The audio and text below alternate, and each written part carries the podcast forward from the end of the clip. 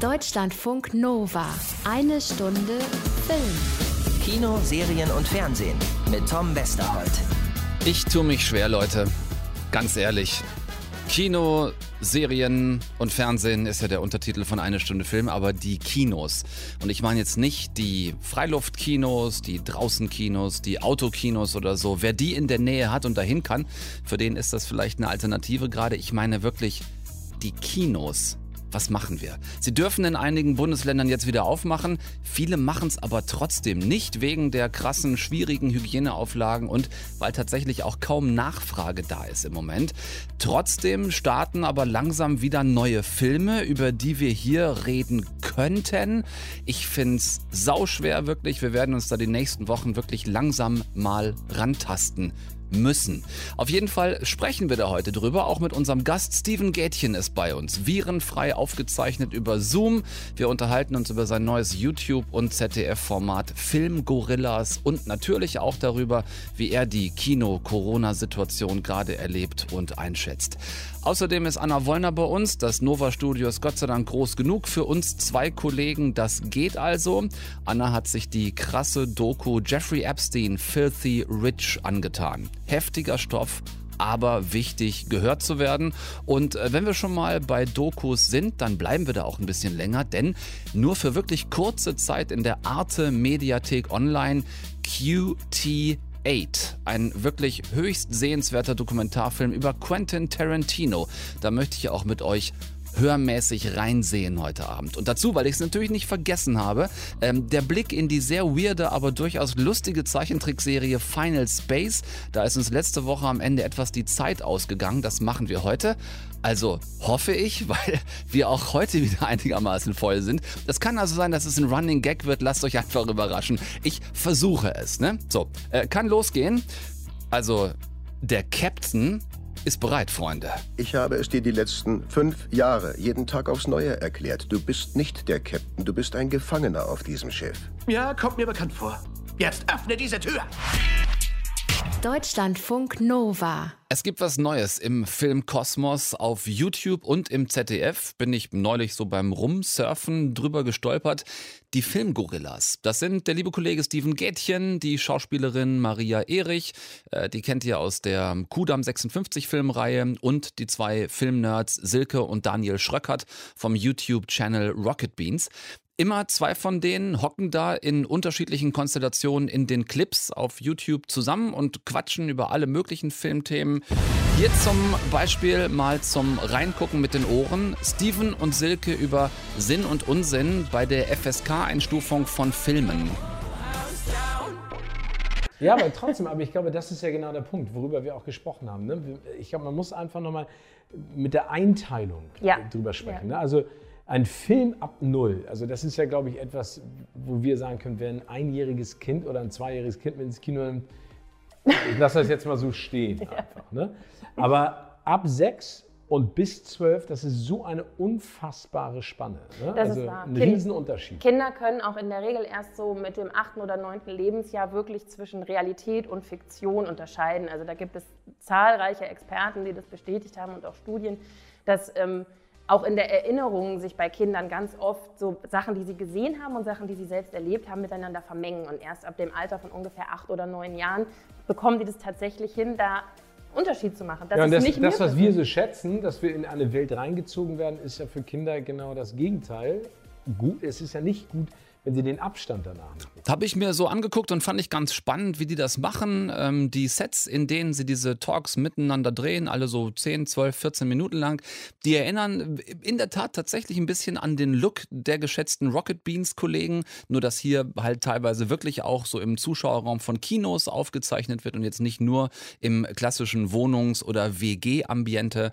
Es geht um Filmthemen bei den Filmgorillas, wie eben gehört zum Beispiel um sowas wie FSK. Es geht natürlich um Neuerscheinungen von Filmen und Serien, um alte Klassiker, eben darum, sich über das auszutauschen, was uns allen ja so ein Herzensthema ist, nämlich äh, das, das visuelle Geschichten erzählen auf dem großen und dem kleinen Screen. Und weil ich das ganz gut finde, vor allem wie die das machen, nämlich immer sehr unaufgeregt und gar nicht so auf, äh, wir sind die mega coolen Filminfluencer und gehen euch jetzt irgendwie maximal hier auf den Sack.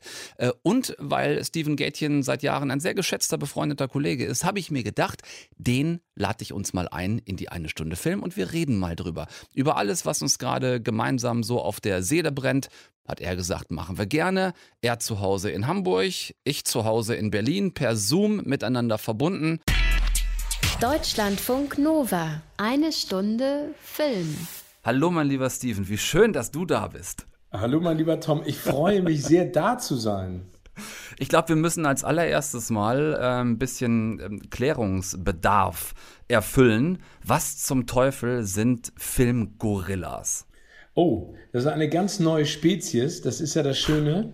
Wenn man ein bisschen abenteuerlustig ist und durch den Dschungel streift, entdeckt man viele neue Tierarten. Und der Filmgorilla ist eine Tierart, die eigentlich der Legende nach gemeinschaftlich mit dem Yeti und dem Sasquatch in einer Höhle gehaust hat. Mhm. Ähm, und war aber eher heimisch. Während der Sasquatch und der Yeti rausgegangen sind in die Welt und Touristen erschreckt haben, hat der Filmgorilla zu Hause schon damals die Antenne aufgebaut, den Kabelanschluss gesucht und den DVD-Rekorder bedient. Aha, ich denke, da ihr in Hamburg produziert, äh, muss es sich erzwungenermaßen um Flachlandgorillas handeln. ja. eine, eine Unterart des Flachlandgorillas in Hamburg beheimatet. Ihr produziert ein ganz spannendes neues Format und zwar für YouTube und fürs ZDF. Ähm, genau. Erklär mal kurz, wie funktioniert das? Also wir sind, also die Firma, äh, bei der ich auch Geschäftsführer mit bin, die nennt sich die Elbgorillas oder Elbgorilla. Und äh, die Filmgorillas sind sozusagen ähm, aus einer Idee rausgeboren, weil du und ich, äh, wir teilen ja eine große Leidenschaft, das das Kino, die Serie, der Film. Und ich durfte das ganz lange jetzt schon im Fernsehen machen, hatte da ja verschiedene Stationen, ob das bei Pro7 oder bei Tele5 war. Zuletzt im ZDF, bei Gätchens großes Kino. Und wir haben dann irgendwann drüber nachgedacht, was könnte man für eine Veränderung schaffen von einer linearen Sendung in eine, ja, sag ich mal, multimediale Show, die sich mit diesem Thema auseinandersetzt. Und daraus sind die Filmgorillas entstanden. Das sind vier, sag ich mal, äh, Leute, die die gleiche Leidenschaft teilen, wie du und ich. Äh, Silke und Daniel Schröckert, ein Cineasten-Ehepaar, Maria Erich, die Schauspielerin und ich dann sozusagen als der alte Silberrücken wenn wir schon bei der Allegorie bleiben, der Film mhm. Und das machen wir anhand von den Starts, also jetzt im VOD-Bereich oder im Streaming-Bereich, weil Kino kommt ja langsam erst wieder. Und vor allen Dingen dann auch übergeordnete Themen, die so in diesem ganzen Universum der Serie und Filme kursieren und über die man gut mal sprechen kann, ob das aktuell ist oder zeitlos. Mhm. Du hast schon gesagt, du, äh, der Silberrücken, dazu Maria Erich, die werden viele aus der Kudam 56, 59 und so weiter Reihe kennen, als eine der drei äh, Töchter dieser Tanzschulenfamilie. Und dann haben wir noch zwei Rocket Beans mit dabei. Genau. Ähm, bei denen bist du auch äh, verdächtig häufig in letzter Zeit zu sehen gewesen. Äh, die kenne ich ja nun auch wiederum. Ich habe ja, weiß nicht, ob du es mitgekriegt hast, aber äh, gerade neulich mal, ja, Filmfights gewonnen. Hast du? Ja, ich war eingeladen und äh, ich kam, äh, sah und siegte. Etwas abenteuerlich, aber nichtsdestotrotz sind das ja du auch. Du siegtest abenteuerlich oder es war abenteuerlich, dass du dabei warst? Es war, nee, ich, ich siegte tatsächlich abenteuerlich, glaube ich. Äh, es, es, war, es war eine sehr lustige Erfahrung bei den Rocket Beans. Und die wiederum, also den Etienne zum Beispiel, kenne ich ja auch schon seit tausend Jahren noch aus alten Giga-Zeiten. Also es sind ganz alte Kreise, die sich da schließen. Das, Prinzip das ist, wenn ich das in den, in den bisherigen Folgen bei euch richtig verstanden habe, dass ihr immer äh, zu zweit in unterschiedlichen Paarungen die Sendungen zusammen macht. Ähm, interessiert mich, weil wir da ja uns dann sehr ähnlich sind. Ihr zum Angucken, ich zum Anhören. Wonach wählt ihr die Themen aus? Wie, wie besprecht ihr? Was ist relevant? Welche Serien? Welche Filme? Wie pickt ihr? Also das ist ehrlich gesagt natürlich ein Wahnsinnswust. Ne? Also das wird jetzt auch in den nächsten Wochen und Monaten noch mehr. Also Tausend Streaming-Portale, denen wir uns gerade gegenüber sehen, mit jeweils äh, gefühlt Hunderten von Neustarts jede Woche. Ja, genau. Also es geht ja, also ich, ich weiß nicht, wie es dir geht oder auch den Zuhörerinnen und Zuhörern. Ich bin manchmal lost. Ne? Also ja, ich bei dem total. Überangebot an, was du hast gerade gesagt, Netflix, Amazon Prime, Apple TV, äh, Quibi, also ich meine, du und dann noch das lineare Fernsehen dazu, du weißt ja gar nicht manchmal, wo du einschalten Ja, ja klar, dann hast du die ganzen. Mediatheken noch dazu, dann hast du die ganzen äh, Arthouse-VODs, wenn man die Genau. noch mit reinnimmt, wie Mubi oder Filmingo oder Kino Ja. on Demand. Also es ist irre, irre, irre viel. Und deshalb interessiert mich das bei euch. Nach Also was steckt ihr eure Antennen aus? Also wir versuchen so ein bisschen, sag ich mal, über Filmverleiher und auch die VOD und Streamingdienste an die Neuheiten ranzukommen. Ne? Also das ist auf jeden Fall für uns für das Frischfutter ganz wichtig. Das sagt ja auch schon die Rubrik an sich oder der Rubrikname, dass es da um die Neustarts geht. Das ist ja noch einigermaßen überschaubar. In den Streifzügen, also das heißt, wir, wir haben eine ganz tolle Kollegin von uns beiden, die bei uns in der Redaktion arbeitet, ist die Franziska, die sich auch bestens auskennt und auch weiß, wo sie welche Quelle anzapfen muss, um da an die richtigen Sachen ranzukommen. Das heißt, wir haben dann so eine Art Rundown oder so eine Art Infosheet, was es alles in der Woche an Dingen gibt, die anlaufen und sprechen dann äh, in einem klassischen Ju-Fix. Also wir haben uns einen Termin gesetzt, wo wir redaktionell darüber sprechen, welche Filme wir gerne besprechen wollen. Und dann gibt es natürlich immer persönliche Präferenzen. Wir diskutieren das aus, wollen das natürlich auch ein bisschen kontrovers halten, nicht immer nur konform, also wir müssen nicht immer der gleichen Meinung sein. Und dann ist ja auch immer so ein bisschen gegenseitige Verkaufe. Und in den Streifzügen ist es eben so, dass es meist Themen sind, die wir persönlich auch gerne mal angehen wollen. ne? Also wir, Daniel und ich haben jetzt äh, mehrere Folgen aufgenommen, weil wir uns da so einfach äh, positiv behagt haben zum Thema Kinoliebe. Ne? Also was wir am Kino lieben, das ist ja auch gar ein ganz, ganz wichtiges Thema, ne?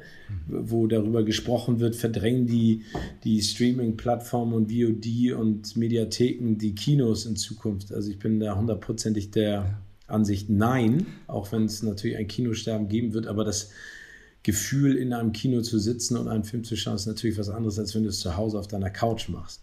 Ähm, Ich glaube, es genau. wird da mehr und mehr Event-Charakter in Zukunft geben. Also ich denke, das Kino wird definitiv weiterleben für alles, was wir jetzt über äh, viele Jahre, über, über ja, zehn Jahre oder zwölf Jahre erlebt haben mit dem MCU zum Beispiel. Also alles, was so in Richtung Bombast-Kino geht, ne? oder ein, ein neuer Bond zum Beispiel. ähm, also, oder halt so die, äh, was ja auch es hin und wieder gibt, so diese kleinen, etwas nobleren Kinos, ne? so die Astor Film Lounges, die du auch alle kennst, wo du hingehst, um wirklich einen Film zu genießen, wo es dann weder Nachos noch Popcorn gibt, sondern halt kleine Hors d'oeuvres und irgendwie ein Glas Wein dazu oder so. Aber ich denke auch, dass das, das Durchschnittskino es durchaus äh, schwer haben wird. Das glaube ich auch, aber ich, ich sehe ja immer, also, und das hat nichts mit Arroganz oder Naivität zu tun. Ich sehe ja immer das Glas eher halb voll, als dass es halb leer ist. Ne? Und ich finde, du hast eben einen ganz wichtigen Punkt angesprochen. Ich meine, ich kenne auch noch die Zeiten aus Hamburg mit dem Uferpalast mit 16 Kinos, wo das größte 500 Sitzplätze hatte und das kleinste hatte irgendwie 17. Ne?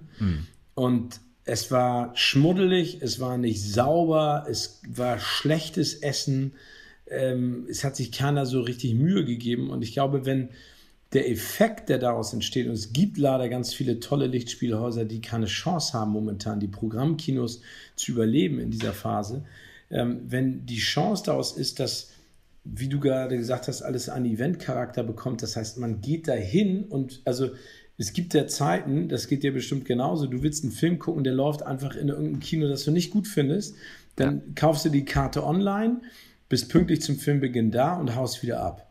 Das ist ja eigentlich nicht unbedingt das Kinoerlebnis, das man sich wünscht, sondern das Kinoerlebnis ist ja eigentlich, du kommst ein bisschen früher hin, schnackst vielleicht, nimmst einen Drink an der Bar, schnackst danach nochmal über den Film.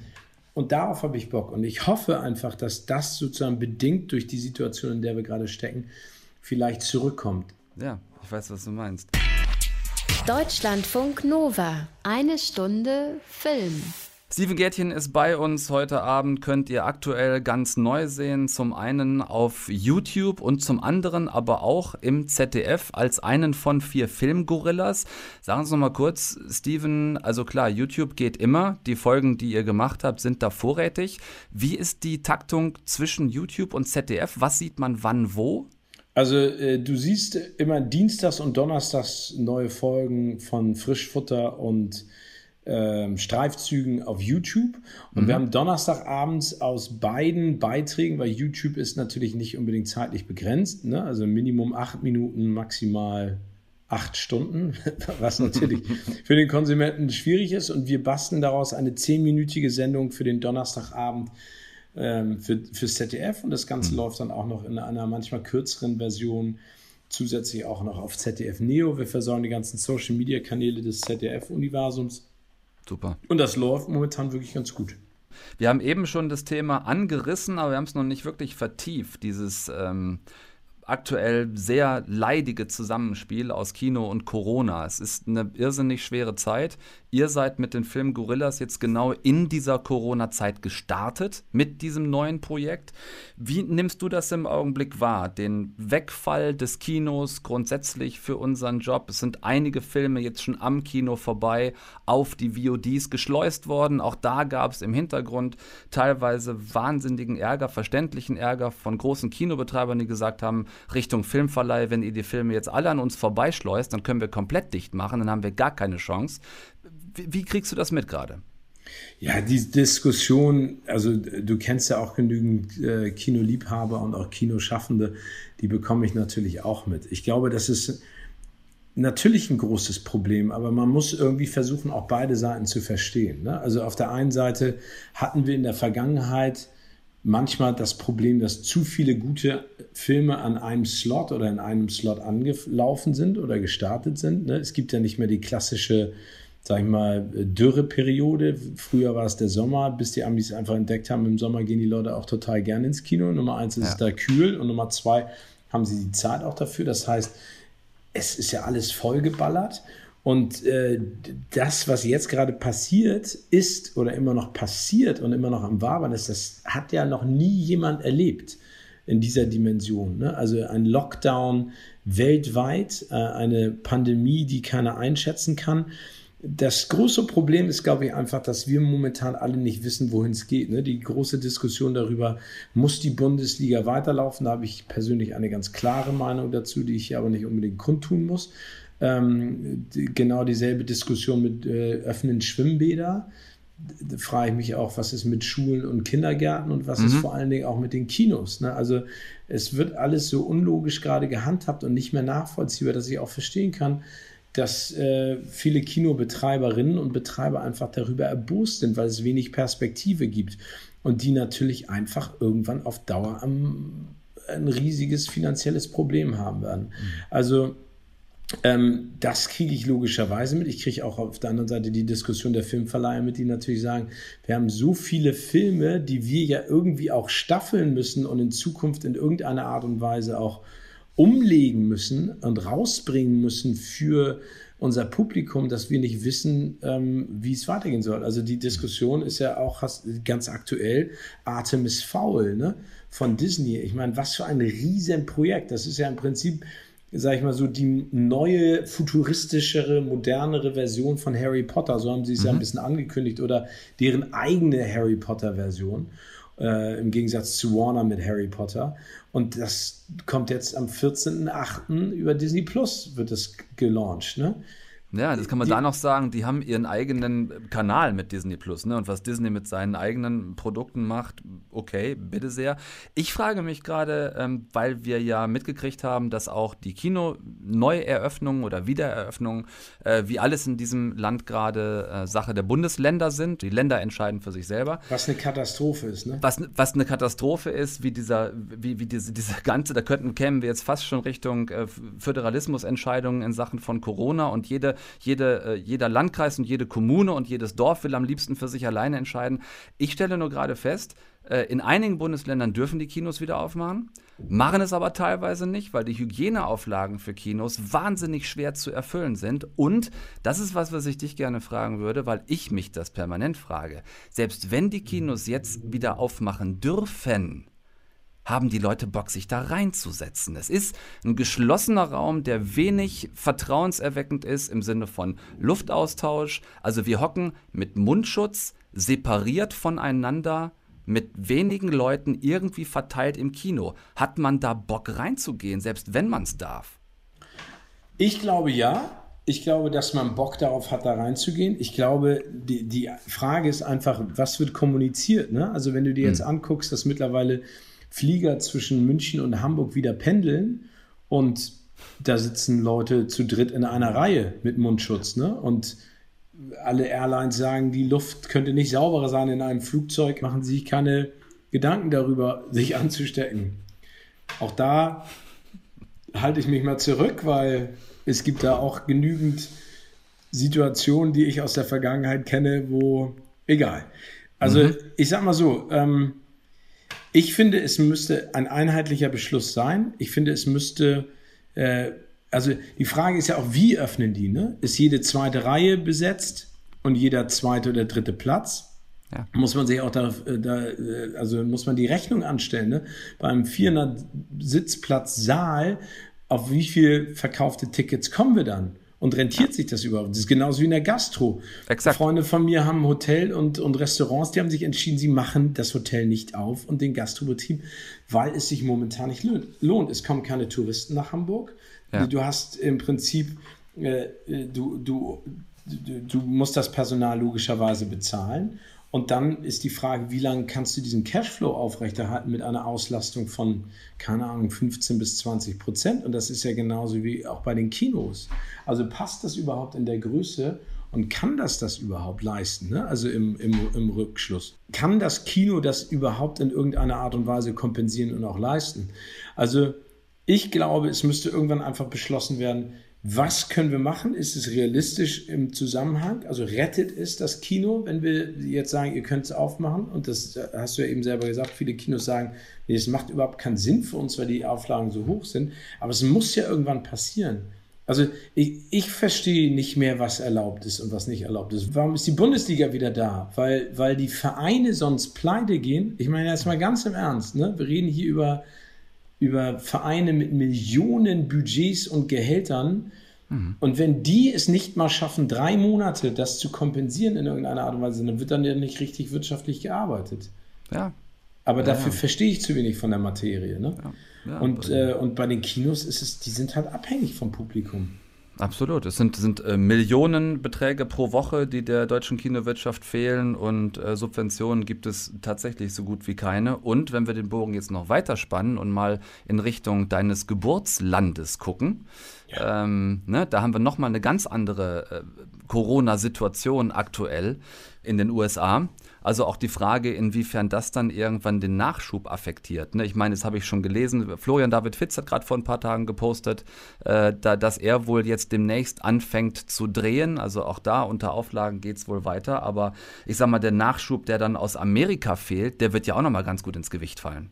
Absolut. Und für, also wir können ja anfangen mit AMC, der weltweit größten Kinokette, die mhm. kurz vor der Insolvenz und Pleite steht. Ne? Und ich weiß gar nicht, welche deutsche Kinokette dazugehört, aber das Ich glaube, UCI dann, gehört mit dazu. Oder UCI, das wird dann ja auch wie eine Schockwelle äh, ähm, auch nach Deutschland rüberkommen.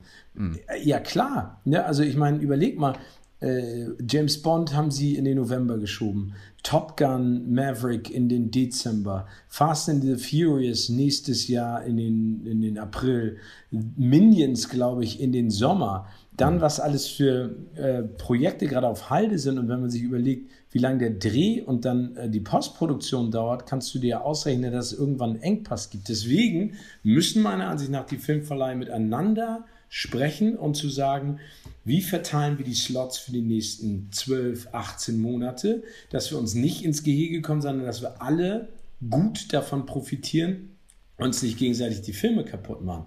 Überleg mal, Christopher Nolans Tenet kommt jetzt raus, ne? Mhm. Auf den warten ja viele Cineasten und viele Fans. Dune, der Wüstenplanet. Was passiert dann? Ist das dann ein Film, der alle anderen verdrängt, weil du halt nicht mehr genügend Plätze verkaufen hast. Deswegen streust du den auf jede Vorstellung in allen zehn Kinos und machst es dann sechs Wochen lang ans Auswertungsfenster, damit irgendwie ein Recoup reinkommt. Das ist ja nicht der Weg, den, den das Kino gehen kann. Also das wird total problematisch und vor allen Dingen dann irgendwann auch das, was hinterherkommt. Ich, ich habe momentan keine Lösung, aber ich glaube, dass es wirklich wichtig wäre, dass sich die Filmverleiher miteinander absprechen, dass, dass man sich an einen runden Tisch setzt, auch mit den Kinos und dann überlegt, was macht wirklich Sinn? Welche Filme können wir releasen, die einfach garantieren, dass eine große Masse an Menschen ins Kino strömt und Kinokarten kauft? Und wie können wir verhindern, dass dadurch kleinere Filme einfach komplett unter die Räder geraten? Absolut richtig, ja. Ich habe eben kurz das, äh, das Geburtsland angesprochen. Ja. Wie, wie bekannt den Leuten das auch immer ähm, ist, dass du in Phoenix geboren Genau, bist. Phoenix, Arizona, genau. Genau. Ist das so, dass, äh, also wer dort geboren ist, ist amerikanischer Staatsbürger, auch wenn er das Land mit seinen Eltern danach relativ bald schon wieder verlässt? Also hast du noch immer amerikanische Staatsbürgerschaft? Ja, beides. Also ich Ah. bin ähm, äh, American by birth, wie man so Ja. schön sagt. Ja, ja, Meine genau. Eltern sind ja beide deutsch. Berlin und Cottbus. Und die sind Ende der 60er Jahre ausgewandert und ich bin da geboren und bin dann wiedergekommen. Aber ich habe beide Staatsangehörigkeiten. Du hast eine Ich darf da also auch wählen. Du, Alter, ja, viel Glück beim nächsten Mal. Letztes Mal ist ja was ganz Ulkiges dabei rausgekommen bei dieser Ja, aber ich meine, ja, aber dann kommen wir in die Politik, ne, wenn wir da Ja, jetzt das ist reden. äh, genau da- das. Das Fass lassen wir heute zu. Lass uns lieber noch ein bisschen über, über Filme und Serien reden und lass uns doch vielleicht noch ein bisschen, bisschen schwärmen, die Leute ein bisschen Ja. heiß machen. Ich sag ja auch seit Wochen hier bei uns in der Sendung immer, Leute, wir, wir können nur über das reden, was gerade geht. Ne? Wir können natürlich jede Woche uns beklagen, dass Kino gerade nicht ist. Wir können aber auch einfach gucken, was können wir denn stattdessen schauen. Was guckst du gerade? oh, ich, also ich muss dir ganz ehrlich sagen, ich, ähm, ich versuche mich da auch ein bisschen zurückzuhalten. Ich habe ähm, manchmal so Nostalgieabende, wo ich Mhm. alte Filme gucke, die ich lange nicht mehr geguckt habe. Nehme ich auch. Äh, im, Im Rausch der Tiefe, dann bin ich so ein bisschen Luc Besson-mäßig auch zu Subway wiedergekommen. Ich habe mir Goonies angeguckt. Ich bin nochmal voll auf die Bud Spencer Terence Hill Schiene gerutscht, weil äh, ich meine, also die Filme sind einfach von den Dialogen her absurd und überhaupt nicht mehr zeitgemäß, aber irgendwie machen sie eine große Freude noch. Ja. Ich habe natürlich äh, The Last Dance gesehen, äh, weil äh, ich in Großartig. Amerika in der Highschool noch war, 85, 86. Ähm, und dann danach noch, da habe ich halt die Ha- Hardcore Michael Jordan Zeit auch mitgekriegt und die Slam Dunk äh, Wettbewerbe. Was für eine Wahnsinns-Doku. Ja. Defiant Ones habe ich mir angeguckt. Ich habe mir die Beastie Boys Film-Doku angeguckt von Spike Jones. Äh, logischerweise habe ich Extraction gesehen, Chris Hemsworth. Ähm, ich habe äh, mir eine Menge Filme angeguckt, die ich lange nicht gesehen habe. Und natürlich auch immer wieder Mission Impossible Fallout. ja. Wie zum Immer. Teufel, wie zum Teufel bist du in diesen Film reingekommen?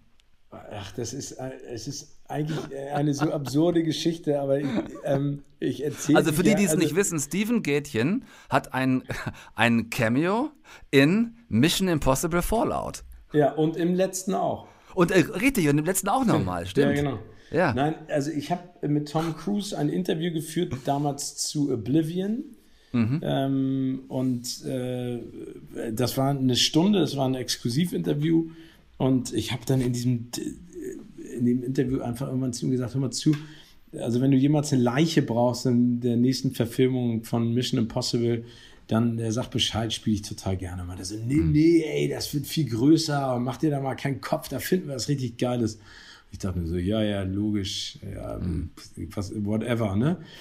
Und dann kriege ich, es ist echt absurd, weil dann irgendwann klingelt mein Telefon mit einer englischen Nummer drauf und ich gehe ran und dann ähm, äh, sagt so eine Stimme, ey, is this Steven?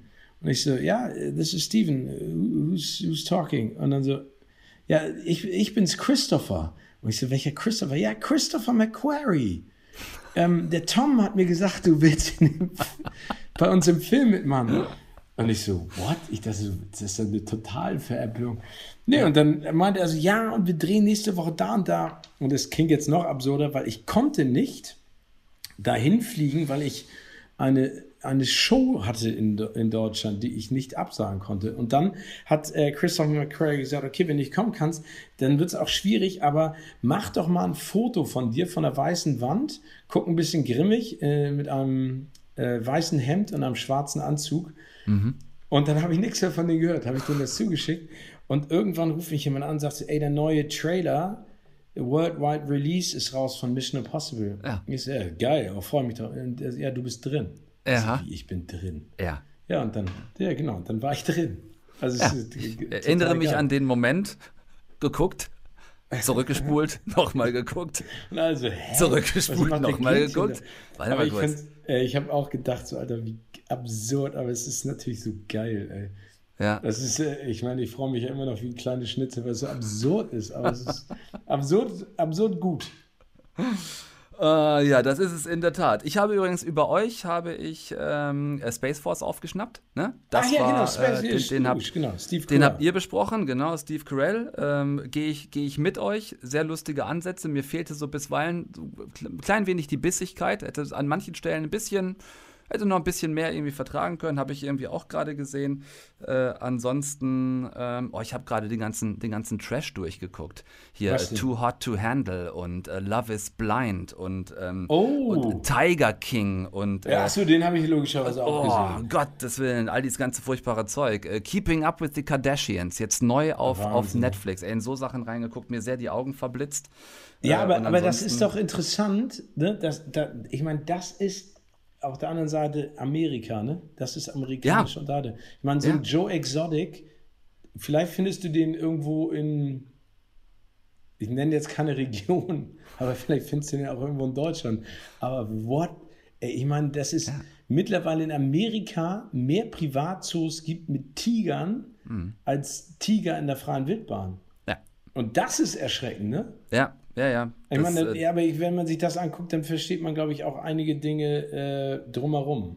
Ja, Vielleicht natürlich. Ja, ja, klar, doch, doch. Ich finde schon, dass das, ich finde schon, dass das, dass das einiges erklärt.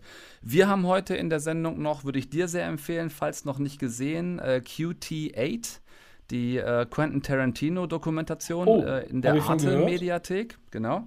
In der Arte-Mediathek? Arte-Mediathek, genau. Okay. Habe ich, äh, hab ich gestern geguckt, gestern Abend, 90 Minuten. Gut.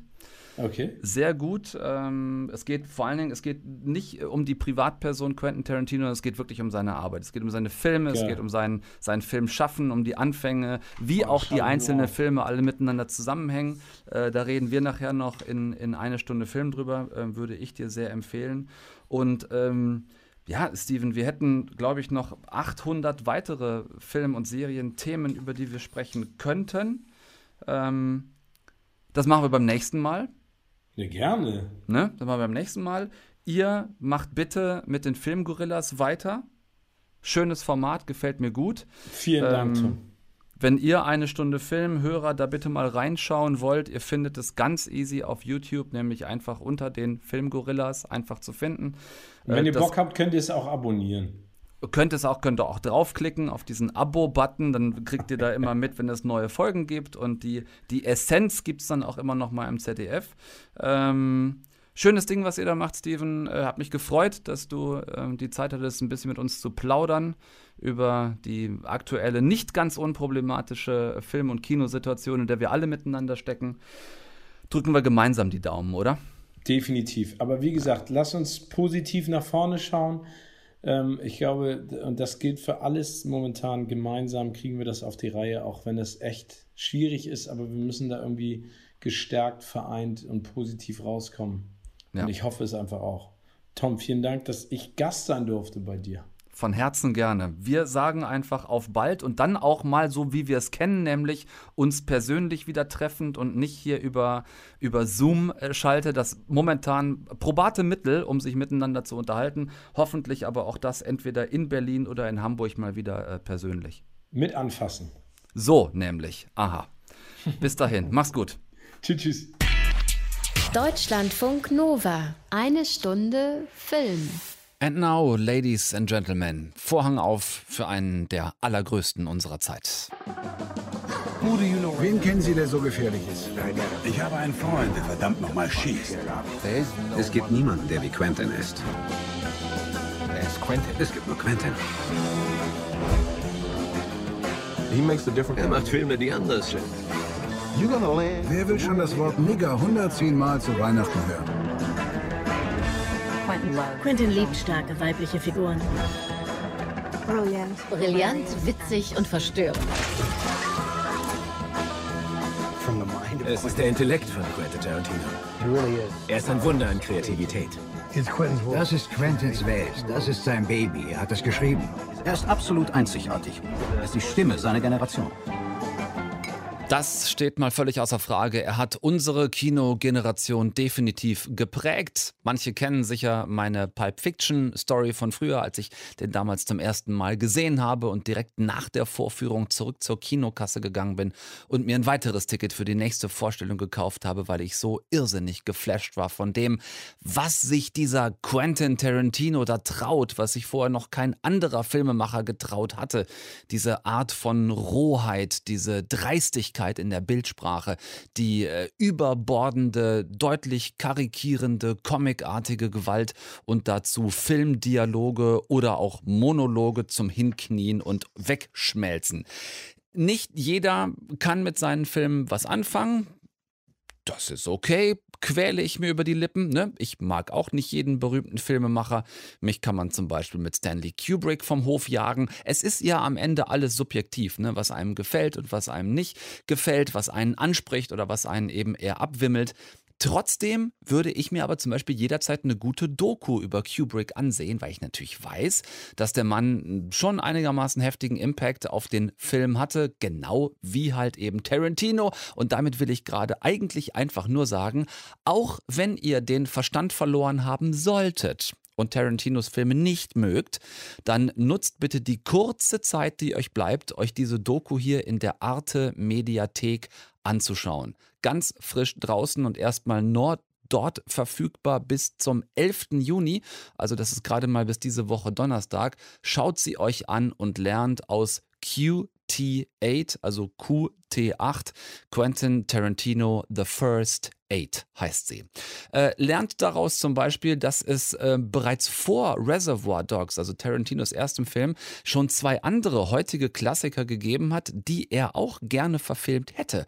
True Romance mit Patricia Arquette und Christian Slater, Regie Tony Scott und den legendären Natural Born Killers von Oliver Stone mit Woody Harrelson, Juliette Lewis und einem noch deutlich unbekannteren Robert Downey Jr., als es heute ist.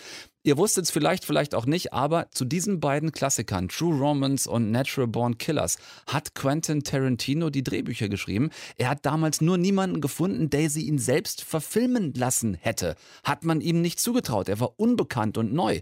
Das lernt ihr in der Doku hier von seiner langjährigen Produzentin Stacey Sher, die erklärt, wie das damals mit diesen beiden Filmen war und was Tarantino auch im Zusammenhang damit aushalten musste. In seinem Originaldrehbuch von True Romance haben wir echtes, nonlineares Geschichtenerzählen. Tony Scott hat diese Handlung linear dargestellt. Quentin liebt True Romance, aber in Quentins Fassung stirbt Clarence. Er hat True Romance verkauft. Er wollte selbst Regie führen, aber niemand wollte ihn finanzieren. Genauso bei Natural Born Killers. Hier hätte er so gern Regie geführt. Also hat er Reservoir Dogs geschrieben. Alles spielt an einem Ort, sodass er auf jeden Fall Regie führen konnte. Und der Film nicht mehr kosten würde als die 20.000 Dollar, die er als Elvis-Darsteller in Golden Girls verdient hat. Ja, Ihr habt das richtig gehört gerade. Quentin Tarantino hat in einer Folge der Oma-Serie Golden Girls einen Elvis-Imitator gespielt, damit er von dieser Gage seinen ersten Film Reservoir Dogs endlich selbst drehen konnte. Mit dem war er damals in Cannes, wurde mega gefeiert für seine völlig neue anarchistische Art des Filmdrehens und Geschichtenerzählens. Ja, und zwei Jahre später hat er dort ja dann auch mit Pulp Fiction die Goldene Palme gewonnen und damit war eine Weltkarriere geboren. So, wie sieht's aus? Bisschen neugierig geworden. Ich hoffe, denn was ich richtig gut finde, ähm, ist, dass das hier keine Tarantino-Götzen-Nummer ist, in der dieser ja auch echt wirklich schräge Typ jetzt irgendwie bedingungslos abgefeiert würde. Äh, Tarantino selbst taucht zum Beispiel nur in Archivmaterial und in Filmausschnitten auf. Über ihn reden andere. Äh, Stacey Sher hatte ich erwähnt, Produzentin von Pulp Fiction, Kill Bill und The Hateful Eight zum Beispiel. Dazu andere langjährige Weggefährten, Schauspieler, mit denen Tarantino immer wieder gedreht hat. Tim Roth, Michael Madsen, äh, Stuntfrau und Schauspielerin Zoe Bell und äh, natürlich Tarantinos Allzweckwaffe Samuel L. Jackson, der viel erzählt und erklärt. Aber auch Leute wie Christoph Waltz, Doppel-Oscar-Gewinner mit Tarantino-Filmen, Diane Krüger und andere. Und alle reden hier tatsächlich über die Arbeit mit Tarantino. Darum geht es hier und das mochte ich sehr. Es geht darum, wie er zum Beispiel bestimmte Filmrequisiten immer wieder verwendet, warum die immer wieder auftauchen, genau wie Namen von Figuren. Auch da gibt es Muster dahinter. Äh, warum die ganzen Shootouts und Showdowns so mit Last Man Standing? Warum Western? Warum Eastern? Äh, warum Crime? Warum die Tonnen von Filmblut? Warum dreht nur Tarantino, wie Tarantino dreht und warum kann es kein anderer? Das sind so Fragen, um die es hier geht. Und auch dieses Thema hier wird ganz bewusst nicht verschwiegen. Es war sicher das Ende einer Ära. Die Weinsteins haben jeden seiner Filme in den Vereinigten Staaten produziert. Acht Filme und sie waren alle sehr erfolgreich. Der Missbrauchsskandal um Harvey Weinstein, der ja nun mal Produzent von allen ersten acht Tarantino-Filmen gewesen ist einigermaßen heikel. Die ganze Doku hier wurde nach The Hateful Eight und noch vor Once Upon a Time in Hollywood produziert, also quasi als das damals alles erstmals hochgekocht ist und rauskam. Deshalb lag diese Doku auch bis jetzt in der Schublade. Ich werde nicht spoilern, wie genau, finde es aber ich sage mal, wenigstens interessant, wie der Film das heikle Thema dann halt eben doch anpackt. Guckt es euch selbst an, lernt was über einen der wichtigsten Filmemacher unserer Zeit. Es lohnt sich wirklich. Äh, QT8, also QT8, Quentin Tarantino, The First Eight, heißt dieses tolle filmische Zeitdokument einziger Pferdefuß, wie eben auch schon mal gesagt. Ihr müsst wirklich einigermaßen schnell sein. Ich weiß nicht, warum die Arte-Kollegen äh, sie nur auf wenige Tage Online-Zeit reduziert haben, bis gerade mal Donnerstag. Also bis zum 11. Juni gibt es sie jetzt erstmal noch. Vielleicht kommt sie nochmal wieder. Nutzt die Zeit also schnell und gebt euch diese 96 tollen Minuten. Deutschlandfunk Nova. Eine Stunde Film. Ich habe irgendwie das Gefühl gerade, Anna, dass es wahnsinnig viele Doku-Serien gibt. Also auch auf den VODs. Ja, die versuchen, glaube ich, äh, sich ein besseres oder ein, ein seriöseres Image äh, ja, anzueignen. Einige vielleicht. von denen zumindest. Ja, und auch da reden wir mittlerweile von unterschiedlichen Kategorien. Also wir hatten eher so das ähm, voyeuristisch trashige, wie zum Beispiel zuletzt mit Tiger King. Dann die wirklich tolle Sportdoku The Last Dance über die Chicago Bulls. Und immer wieder auch so eine Unterkategorie, die wahnsinnig gut läuft bei den Dokus, ist dieses ganze True Crime Feld. Du hast dir was Neues angeguckt auf Netflix, das jetzt draußen ist. Jeffrey Epstein, Filthy Rich, über den Multimillionär Jeffrey Epstein. Äh, Filthy Rich, bei uns heißt er übersetzt steinreich. Das war Epstein auch. Ähm, das ist aber nicht der Kern, um den es wirklich geht, Anna. Du hast reingeguckt. Ähm, worum geht es hauptsächlich neben der Tatsache, dass der Mann vor Geld kaum gerade ausgehen konnte? Ähm, es geht um ihn und seine ähm, Machenschaften. Und Machenschaften, also du hast True Crime erwähnt. Es ist es ist krasser als True Crime. Also das, was du dir, was, was, was wir uns hier angucken können, ähm, mir ist zwischendurch richtig schlecht geworden. Denn Epstein, der hat wirklich über Jahrzehnte lang etliche minderjährige Mädchen und junge Frauen sexuell missbraucht und so einen richtigen Menschenhandelring aufgebaut. Und er ist wegen seiner Kontakte und seines Geldes immer und immer wieder davongekommen. Wirklich über 25 Jahre lang sieht man das hier, wie Polizisten und Journalisten verzweifelt versucht, diesen Mann hinter Gittern zu bringen und immer wieder scheitern bis ins Jahr 2019, wo ihm dann doch der Prozess gemacht werden sollte und er dann erhängt in seiner Gefängniszelle gefunden worden ist und es mittlerweile sich schon Verschwörungstheorien um diesen Tod sich ranken. Aber, und jetzt kommt's, das Alleinstellungsmerkmal der Serie ist ein anderes. There was an ever revolving door of girls. Who else was underage? All of them. But those girls brought other girls too. It's a train, and it goes on and on and on. This case would put him in prison the rest of his life. Have you ever solicited a minor for prostitution? I'm going to invoke my Fifth Amendment right. Die vierteilige Doku von Lisa Bryant und Joe Berlinger basiert auf dem Sachbuch von James Patterson, einem ehemaligen Nachbarn von Epstein, und er lässt eben die überlebenden Frauen zu Wort kommen und die heißen in dieser Doku Survivors, also Überlebende und nicht Opfer. Und das ist schon mal wirklich eine Wohltat. Ja, das glaube ich sehr. Wir hatten schon bei Tiger King ähm, Momente zumindest darin, wo man mindestens wahnsinnig kopfschüttelnd vorm Screen gesessen hat. Ähm, hier in diesem Fall, nach dem, was du erzählst, muss es schon noch um einiges mehr ans Eingemachte gehen. Ja, ich habe wirklich irgendwann ungläubig, ungläubig davor gesessen, denn dieses System Epstein ist total total perfide. Der hat in Palm Beach in Florida, seinem Hauptwohnsitz, wirklich gezielt in Schulen junge Mädchen ansprechen lassen und mit Versprechen zu sich nach Hause gelockt. Die eine zum Beispiel wollte äh, Masseurin werden und äh, er hat gesagt, er kann bei ihr mal Probe arbeiten und hat sich dann aber irgendwann umgedreht auf diesem Tisch und ähm, ja, Oralverkehr war da noch ähm, das harmloseste und er hat diese Mädchen eben auch an berühmte Freunde vertickt. Er wurde, also es gibt Fotos von Epstein mit Donald Trump, es gibt Bill Clinton ähm, taucht in einer Folge auf, ein unglaublich gegen die Wand gefahrenes Interview von Prince Andrew, dem Sohn von Queen Elizabeth. Gab es da nicht sogar Verschwörungstheorien, dass Lady Diana davon gewusst haben soll? Das also zieht die, sich doch bis sonst wohin zurück, oder? Das zieht sich bis sonst wohin zurück und das Gute an dieser Serie ist, ähm, die schlachtet das nicht aus. Also es gibt diese Fotos, es gibt, also auch Epstein, der ist ja äh, also mittlerweile verstorben und der hat relativ, der taucht relativ nur am Rande auf. Es geht wirklich um diese Frauen, es geht um die Überlebenden, die Survivors und die öffnen sich zum Teil wirklich auch zum allerersten Mal und erzählen vor laufender Kamera von ihren Erlebnissen. Also junge Frauen, bei denen sich der Missbrauch wie auch so ein roter Faden durch die Biografie zieht und die sich das auch, also die das auch ähm, sich selber eingestehen, die aber eben nicht als Opfer stigmatisiert werden, sondern als Überlebende. Und da, mhm. das ist wirklich so ein Bärendienst dieser Doku, ähm, weil die Frauen ernst genommen werden. Wie ist das mit Epstein selbst? Erfahren wir im Rahmen dieser vier Teile auch was über ihn oder ist das ganz bewusst so ein, gib dem Mann keine Bühne, lass ihn selbst als Person so weit wie möglich außen vor? Also das, was wir über ihn erfahren, das reicht aus, also für dieses Bild. Und wenn man sich ein bisschen mit Epstein beschäftigt hat, dann kommt hier auch nicht wirklich bahnbrechendes Neues. Aber es ist mehr oder weniger so die Art und Weise, wie das hier alles inszeniert ist. Es ist nicht seine Geschichte von einem Leben in Saus und Braus, also diesem Self-Made Man, der erlogene College-Abschlüsse hatte. Es gibt Archivfotomaterial von ihm, das sind immer wieder die gleichen vier, fünf Bilder, die auftauchen.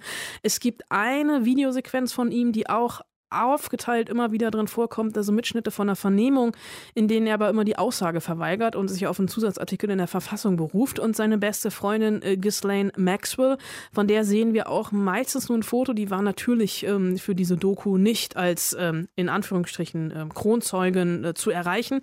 Aber es wird dieses Schneeballprinzip aufgeschlüsselt. Also wenn eine der Mädchen ihm neue Mädchen gebracht hat, dann hat er sie in Ruhe gelassen und äh, zu einem Geburtstag zum Beispiel, da soll er drei Mädchen aus Frankreich geschenkt bekommen haben, die er am nächsten Tag wieder zurückgeschickt hat, weil er war halt durch mit ihnen. Und visuell, also wir sehen das alles nicht, aber es gibt so Drohnenmaterial von Flugaufnahmen über seinen Anwesen auf den Virgin Islands und dann auch in Palm Beach.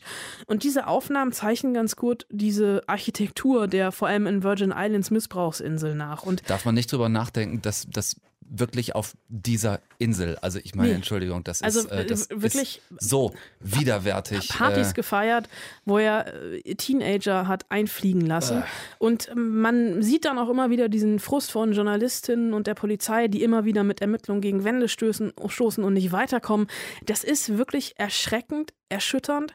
Und es ist vor allem erschreckend, erschütternd, weil es vor allem nur die Spitze vom Eisberg zu sein scheint. So, ich überlege jetzt äh, seit Tagen schon, ob ich in diese Serie, in diese Doku-Serie reingucken soll oder nicht.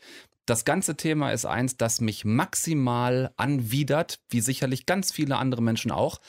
Soll ich mir das angucken oder nicht? Ja, du sollst es dir angucken, weil äh, hier einfach wirklich diese starken Frauen, deren äh, die Furchtbarstes erlebt haben als äh, junge Mädchen, als, als Jugendliche und Teenager bis in ihre Anfang 20er und die den Mut haben, ihre Stimme zu erheben. Und ich finde, diese Stimmen sollten von allen gehört und gesehen werden. Das finde ich ein super Argument. Jeffrey Epstein, Filthy Rich, ist draußen auf Netflix.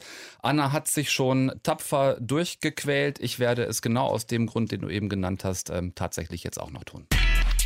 Deutschlandfunk Nova. Eine Stunde Film. So, zweiter Versuch für den Rausschmeißer Final Space, diese absurde Zeichentrickserie, mit der ich letzte Woche schon mal angefangen hatte. Hier unter dem Motto Das Weltall. Unendlicher Schwachsinn. Ein Astronaut treibt im All neben den Trümmern seines Schiffs. Das Endergebnis sah nie günstig aus, Gary. Sag mir, wie es ist, Hugh. Wie stehen meine Chancen, das zu überstehen? Bei anhaltendem Sauerstoffverlust bleiben dir noch neun Minuten Lebenszeit. Du überschüttest mich ja förmlich mit guten Nachrichten. Es tut mir leid, Gary. Ich befürchte, es gibt kein Szenario, in dem du überlebst. Das sind beschissene Karten. Vielleicht sogar die Arschkarte. Danach treibt Gary also durchs Zeichentrickall, hat noch neun Minuten und dann klatscht ihm aus dem Nichts ein grünes Glibbervieh gegen den Helm. Eine Mischung aus Slimer von den Ghostbusters und allen vier Teletubbies gleichzeitig nur ohne Körper und von dort aus geht's erstmal in eine Rückblende. Garys Schiff ist ein Gefangenenschiff. Er der einzige Insasse, also quasi einzelhaft der Zukunft Big Time. An Bord sonst nur Roboter mit dem Intellekt von Bender aus Futurama. Da wäre zum Beispiel der völlig verblödete Roboter Kevin, der irgendwie auf den Keksautomat an Bord steht. Hey Gary, hallo! Oh, Kekse, lecker Schmecker! Hugh? Ja, Gary? Darf ich auch einen haben? Hm. Nein, Gary. Wieso denn nicht? Kevin durfte doch auch. Der rostige Blecheimer kann die Kekse nicht einmal essen. Er schlägt sie einfach nur gegen seinen Audio-Output. Ich hasse Kevin! Ja, Kevin haut sich die Kekse, die Gary nie kriegt, gegen die Blechrübe, dass es nur so Krümel regnet. Und das macht Gary jedes Mal so sauer, dass er Kevin regelmäßig als Baseballschläger benutzt, so wie der Hulk bei den Avengers den Loki. Trostlosigkeit in Zeichentrick, bis sich dieser grüne Glibberwabbel, von dem ich eben gesprochen habe, als niedlichster Planetenzerstörer des Universums rausstellt, der von ein paar echt fiesen Typen gejagt wird. Und zack ist der gefangene Gary, der sich selbst am liebten Captain nennt, Zentrum eines interstellaren wunderbaren Planetenabenteuers mit der Story-Absurdität eines Robert Rodriguez-Blätters und der Brutalitätsabsurdität eines durchschnittlichen Tarantino-Massakers. Es hat fünfeinhalb Folgen gedauert, bis ich gerafft habe, was für einen Schatz ich da vor mir hatte. Und das Einzige, was ich diesem massiv durchgeknallten und vor allem auch richtig gut getexteten Zeichentrick-Irrsinn dann noch gerade so anhimmelnd zustöhnen konnte, war, ich liebe dich so sehr. Checkt Final Space auf Netflix. Ich habe damit gerade wirklich großen Spaß, aber gut, ich mag ja auch Rick und Morty. Vielleicht stimmt mit mir einfach irgendwas nicht. Äh, ist vielleicht besser, ich leg mich wieder hin. Tom Westholt ist raus. Wir hören uns nächsten Dienstag wieder zur nächsten eine Stunde Film. Guckt bis dahin nix, was ich nicht auch gucken würde. Bleibt gesund und lasst's euch gut gehen. Bis dahin, tschüss mit Ös. Deutschlandfunk Nova. Eine Stunde Film. Jeden Dienstag um 20 Uhr. Mehr auf deutschlandfunknova.de.